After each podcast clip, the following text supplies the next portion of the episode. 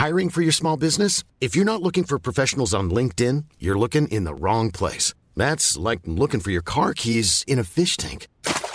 LinkedIn helps you hire professionals you can't find anywhere else, even those who aren't actively searching for a new job but might be open to the perfect role. In a given month, over 70% of LinkedIn users don't even visit other leading job sites. So start looking in the right place. With LinkedIn, you can hire professionals like a professional. Post your free job on linkedin.com slash people today.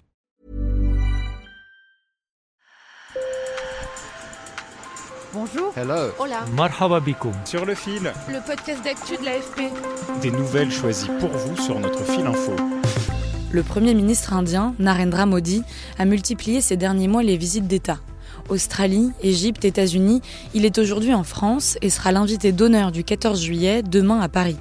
L'Inde est devenu un acteur incontournable en matière de défense, sur le climat et dans d'autres domaines. Mais plusieurs ONG estiment que le pays est devenu une autocratie. Human Rights Watch dénonce le tapis rouge déroulé à Modi et le silence d'Emmanuel Macron à l'égard, je cite, de la très grave détérioration des droits de l'homme en Inde. Sur le fil. À la tête du G20 cette année, l'Inde est désormais le pays le plus peuplé de la planète et se classe au cinquième rang des économies mondiales. Écoutez Narendra Modi lors de la célébration des 75 ans d'indépendance du pays l'été dernier. Après plusieurs décennies d'indépendance, l'attitude et le regard du monde sur l'Inde ont changé. Le monde regarde l'Inde avec fierté et espoir. Le monde se tourne désormais vers l'Inde pour trouver des solutions. Et c'est vrai qu'aujourd'hui, l'Occident, les États-Unis et la France notamment, courtisent l'Inde, ce grand pays d'1,4 milliard d'habitants, un allié commercial de taille. Une compagnie aérienne indienne vient justement d'acheter des avions Airbus pour 50 milliards de dollars. C'est aussi un acteur incontournable en matière de lutte contre le changement climatique et un partenaire majeur en matière de défense. Mélissa Levaillant est spécialiste de la politique étrangère indienne et selon elle, si le partenariat stratégique franco-indien a déjà 25 ans, les enjeux de leur coopération sont encore plus nombreux et la position de l'Inde sur la guerre en Ukraine en témoigne. L'Inde n'a pas soutenu évidemment l'intervention russe en Ukraine mais ne l'a jamais condamnée directement. L'Inde a accru ses importations de pétrole russe. L'Inde maintient sa relation de défense avec la Russie parce qu'elle elle est dans une situation de très très forte dépendance à l'égard de la Russie.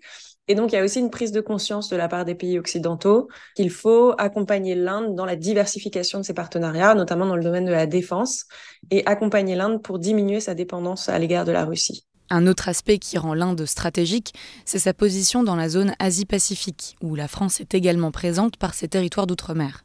En fait, l'Inde fait figure de contrepoids potentiel à l'influence croissante de la Chine dans cette zone. Depuis 2015-2016, il y a eu aussi le lancement d'un dialogue de sécurité maritime entre la France et l'Inde, du fait que la France a une présence dans l'océan Indien, notamment via l'île de la Réunion, et c'est directement lié aussi à l'accroissement de la projection de la puissance chinoise dans l'océan Indien. C'est dans ce contexte que l'Inde renforce son armée, sa frontière avec la Chine, et développe sa propre industrie de défense en diversifiant ses sources d'approvisionnement en armement, et ce notamment auprès de la France. Les gros contrats qui sont structurants, c'est la vente des Rafales, qui s'est signée en 2016, la, vente des sous-marins Scorpen. La visite de Narendra Modi sera aussi l'occasion, alors on ne sait pas encore si la signature se fera le 14 juillet, mais l'annonce de la signature de la vente de Rafales marines françaises à l'Inde. Euh, il y a aussi euh, des, des, perspectives de développement dans le domaine des moteurs avec Safran qui, qui devrait s'engager à co-développer avec l'Inde des moteurs, euh, notamment pour des hélicoptères multirôles. Demain, 269 militaires et 3 rafales indiens défileront aux côtés des Français pour le 14 juillet.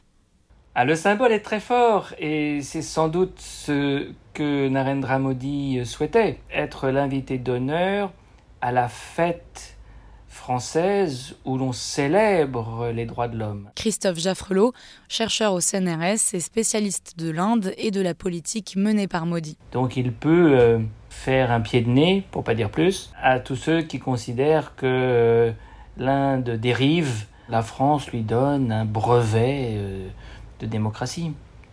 C'est du coup un cadeau que l'on fait à un homme qui conduit l'Inde sur la voie d'un régime autoritaire. Certes, on vote encore en Inde tous les cinq ans, mais dans des conditions qui ne sont plus aussi équitables qu'avant.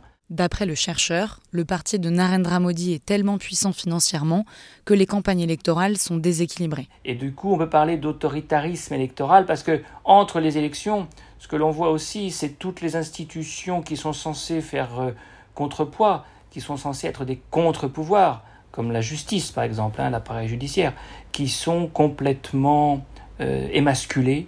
Euh, la Cour suprême indienne est méconnaissable. Les juges n'osent plus, euh, ne peuvent plus en vérité euh, s'opposer euh, au pouvoir et c'est pas la seule institution comme ça. Et puis il y a bien sûr la société civile. Ce sont ces ONG qui sont empêchées d'avoir accès au financement étranger. Il y avait 30 000 ONG quand euh, Modi a pris le pouvoir euh, en 2014. Il en reste un tiers aujourd'hui. Depuis l'arrivée au pouvoir de Narendra Modi en 2014, l'Inde a perdu 20 places en termes de liberté de la presse dans le classement de Reporters sans frontières. Elle occupe aujourd'hui la 161e place sur 180 pays. Pour Christophe Jaffrelot, la démocratie en Inde s'est progressivement dégradée depuis que le Parti nationaliste hindou, le BJP, dirige le pays, et ce, surtout au détriment des musulmans. 2014, le Parti nationaliste hindou prend le pouvoir. Et c'est un moment important, bien sûr, qui va se traduire principalement par euh, ce qu'on appelle un majoritarisme hindou de fait. Qu'est-ce qu'on entend par là? Eh bien, les groupes euh, nationalistes hindous, qui euh, sont très nombreux, quadrillent la société au niveau local, vont s'attaquer aux musulmans dans la rue, si vous voulez. Il y aura aussi euh, une lutte contre ce qu'on appelle le land jihad pour empêcher les musulmans d'acquérir des logements dans des quartiers mixtes où les hindous sont majoritaires. Le but, c'est de faire des musulmans des citoyens de seconde classe, de fait. Et puis 2019, on franchit un nouveau palier. Parce que Modi est réélu, on va rentrer dans une logique euh, non plus de, de fait, mais de droit.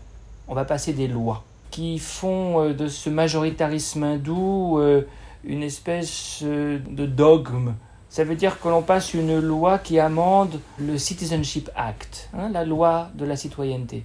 Désormais, seuls les non-musulmans sont éligibles à la citoyenneté hindoue parmi les réfugiés venus du Bangladesh, du Pakistan ou de l'Afghanistan. Amnesty International a dénoncé, je cite, la répression brutale et ciblée contre certaines minorités religieuses de la part du gouvernement. Une discrimination que Narendra Modi a niée lorsqu'il était en visite aux États-Unis. Notre constitution et notre gouvernement ont toujours prouvé que la démocratie peut tenir ses promesses. Quand je dis tenir ses promesses, c'est indépendamment de la caste, de la croyance, de la religion et du genre. Il n'y a absolument aucune place pour la discrimination. Christophe Jaffrelot a signé une tribune dans Le Monde pour dénoncer cette coopération entre l'Inde et la France pour des raisons éthiques, mais aussi stratégiques. Car pour lui, miser sur l'Inde pour faire contrepoids à la Chine S'il y a une crise internationale à Taïwan ou ailleurs, où la Chine est perçue comme l'agresseur et que l'Occident cherche à mobiliser une coalition euh, pour lui résister, rien ne dit que l'Inde montera au créneau. D'une part parce qu'elle en a peur, d'autre part parce qu'elle est bien inférieure en termes militaires. N'oublions pas non plus que la Chine est le premier partenaire commercial de l'Inde. Ça fait beaucoup de raisons pour se demander est-ce que miser sur l'Inde par rapport à la Chine, c'est véritablement raisonnable. Sur le fil revient demain. Merci de nous avoir écoutés. Je m'appelle Camille Kaufmann et je vous dis à très vite.